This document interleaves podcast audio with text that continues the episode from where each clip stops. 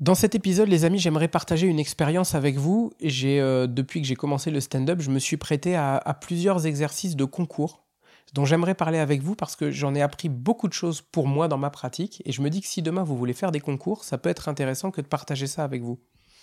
Quand je dis concours, je parle de, ces, euh, je parle pas des tremplins, des festivals, etc., qui sont encore une autre discipline que je connais pas. Euh, je, parle de ces concours dans lesquels euh, on vous dit concours d'humoriste, venez faire telle audition publique ou tel concours ou tel contest, amenez deux personnes et venez, venez voir qui est le plus marrant.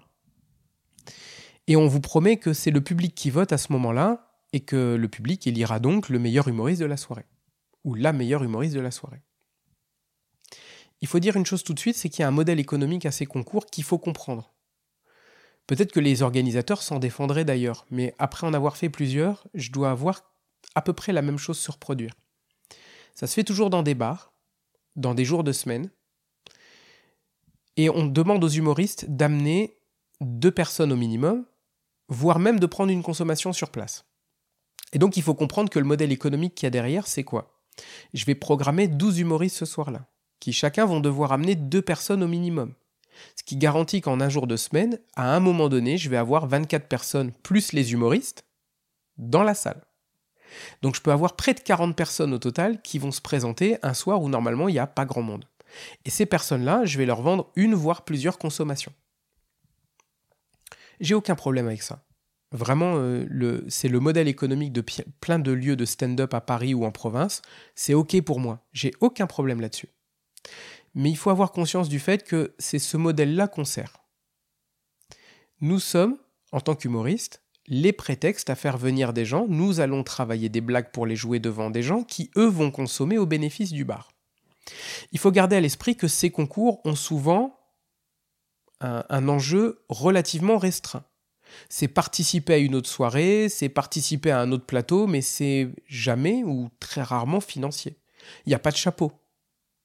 Donc je vais venir jouer des blagues gratuitement, peut-être même prendre une consommation et ramener la clientèle du bar pour en retirer un bénéfice euh, inconnu ou relativement faible en enjeu. Il faut aussi avoir conscience du fait que c'est le public qui vote et que derrière cette promesse, c'est venez faire rire des gens et donc, si vous êtes le plus drôle, vous allez forcément gagner, puisque si vous faites rire le public et que c'est le public qui vote, le public va voter pour vous. Mais, comme vous vous en doutez, si je suis un vrai joueur et que j'amène 15 personnes dans la salle de 40, je vais gagner le concours, de fait. C'est plié. Plus j'amène de gens pour voter pour moi, plus j'ai de certitude de gagner ce concours. Donc en réalité, ce n'est pas un concours. Et vraiment, moi j'y suis allé avec une forme de naïveté, de candeur au début, qui était de dire, je vais venir jouer mes meilleures blagues, faire le mieux que je peux. Et si ça se trouve, je, vais gagner euh, le, cœur du public et ils vont voter pour moi. Et vraiment, j'ai vécu un épisode d'une tristesse infinie où je, suis ressorti avec. Euh, j'étais désabusé presque. Parce que je suis allé jouer dans, un concours où il y a un humoriste qui a ramené, je crois, le tiers de la salle. Ça devait faire 15 euh, personnes. Qui étaient sa famille et ses amis. Et au moment de monter sur scène, donc il y a eu plein de gens très drôles dont je faisais pas partie ce soir-là, je n'aurais pas dû gagner. J'étais pas suffisamment drôle, mes blagues n'étaient pas suffisamment travaillées. Mais cet humoriste est monté sur scène et il a tenu des propos racistes. Et vraiment, ça a suscité un malaise. On s'est regardé avec les humoristes en disant Waouh, t'as le droit de dire ça en 2022, c'est chaud quand même. Et même le public, quand on regardait les gens, on sentait qu'il y avait un malaise. Ses amis rigolaient beaucoup, parce qu'ils ont probablement le même humour que lui. Par contre, le reste de la salle, il y a eu petit moment étrange de malaise. Et il a gagné le concours. Et ça a été très marrant de considérer qu'il y a eu des gens beaucoup plus drôles que lui en termes de niveau de rire à ce moment-là. Des gens qui n'ont pas suscité ce malaise, qui n'ont pas tenu ses propos et qui n'ont pas gagné. Ça m'a vraiment posé euh, vraiment cette question de dire est-ce que vraiment j'ai envie de me frotter à ces concours dans lesquels je me mets en danger moi-même parce que je teste euh, de voir si je suis marrant? Et en fait, de toute façon, même si j'étais le plus marrant, il est probable que je ne gagnerais pas. Pourquoi? Bah Parce que déjà, je connais personne à Paris et que mobiliser deux personnes pour venir jouer à un endroit, je suis incapable de le faire. Mes connaissances à Paris, c'est des humoristes qui, du coup, bah, eux sont en train de jouer pendant que moi je suis en train de jouer aussi. Et puis, ça appelle une deuxième question, les amis, que je partage avec vous. Est-ce que c'est le job des humoristes que de remplir les salles dans lesquelles ils jouent? Je crois pas. Plus le temps passe et plus je me dis que il y a une répartition normalement assez claire des rôles qui est que moi je, travaille, je me mets en danger, j'écris des blagues, je, je, mets mes idées euh, sur du papier et ensuite je viens les dire. Et mon job c'est de faire ça le plus efficacement possible. Et ton job en tant qu'organisateur du plateau c'est de mettre les gens dans la salle pour voir mes blagues.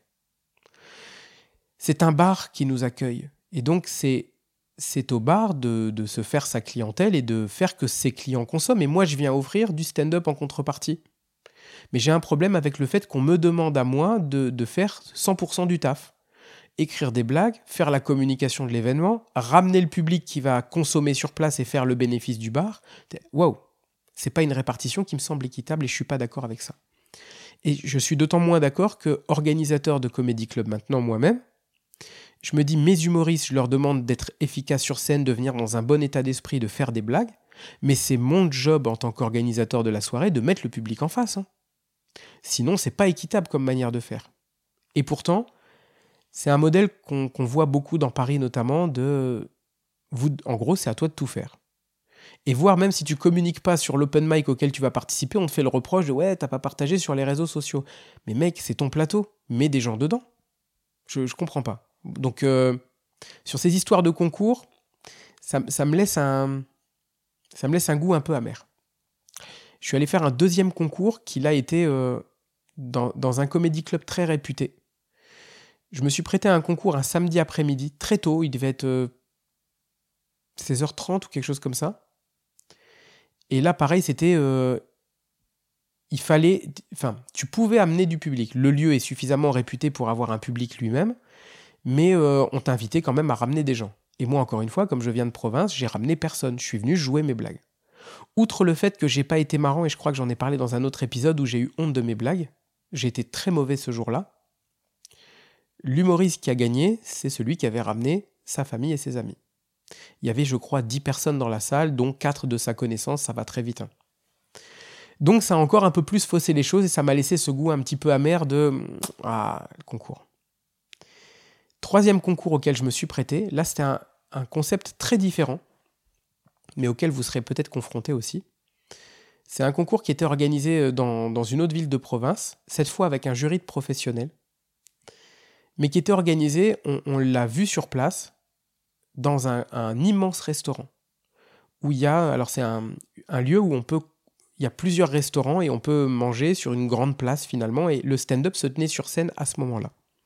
Ce qu'on a découvert tous les humoristes sur place, c'est que d'abord, le, public était là pour manger. Et en fait, sur les tables, il y a le principe de tacos où euh, il y a un petit beeper, tu commandes au bar et ensuite, quand tu vas te poser à table, quelques minutes après, le beeper bip pour te rappeler d'aller chercher ta commande. Avec 200 personnes dans le public. Ça veut dire que pendant que tu es en train de jouer, tu entends bip bip bip bip bip bip tout le temps. Et j'ai pas trouvé que ça se prêtait vraiment à l'exercice d'un stand-up. Enfin, pour moi, c'était pas c'était pas le bon endroit pour le faire. Donc ça, ça a quand même pas mal gêné euh, ça. Surtout, j'ai j'ai trouvé assez étonnant, mais je suis pas le seul, on en a beaucoup parlé avec d'autres humoristes. Le principe, c'était d'être euh, évalué par le jury de professionnels en live. On est sur scène, on vient de faire son passage, et à la fin du passage, il y a les humoristes professionnels qui prennent le micro pour dire bon bah du coup ta prestation, euh, tu as une bonne posture, par contre tes blagues faudrait renforcer, 7 sur 10. Et là, vraiment, j'avais pas anticipé ce truc-là. Et a posteriori, je l'ai pas vécu sur le moment, hein, mais a, posteriori, je trouve ça d'une violence. Je ne sais pas euh, dans quelle profession tu évaluerais les gens en direct, comme ça, devant, devant leurs clients ou devant leur public. Mais apparemment, c'était OK de prendre le micro pour évaluer les humoristes, qui est une discipline artistique, et de les évaluer comme ça, sur scène, devant leur public, avec des fois des évaluations qui étaient parfois un peu dur, et parfois, à l'inverse, d'une bienveillance qu'on n'a pas comprise. Et vraiment, a posteriori, je l'analyse comme euh, moi-même, si j'avais été membre professionnel du public, je crois que je me serais senti mal à l'aise de débriefer un humoriste sur sa prestation les yeux dans les yeux et de lui donner sa vraie note. Si ça valait 6 sur 10, si j'avais été dans le secret un peu du bulletin, j'aurais mis 6 sur 10 et ça aurait été juste. Mais là, le fait de d'être les yeux dans les yeux Et en responsabilité devant le public, et eh ben en fait, ça a donné des évaluations qui étaient vraiment pas du tout contrastées. On avait énormément de 8-9. Alors du coup, tu dis, bah, si on vaut tous 8-9, c'est très bizarre. Parce que il y a quand même des choses qui étaient très marquées, des gens qui étaient très bons. J'ai fait un bon passage, mais il y a des gens qui ont été bien meilleurs que moi.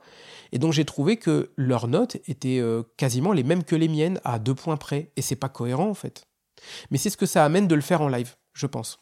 Et du coup, ça me pose une question qui est de manière générale sur toutes ces histoires de concours, etc. Est-ce qu'on doit être en compétition les uns les autres? Et je crois pas.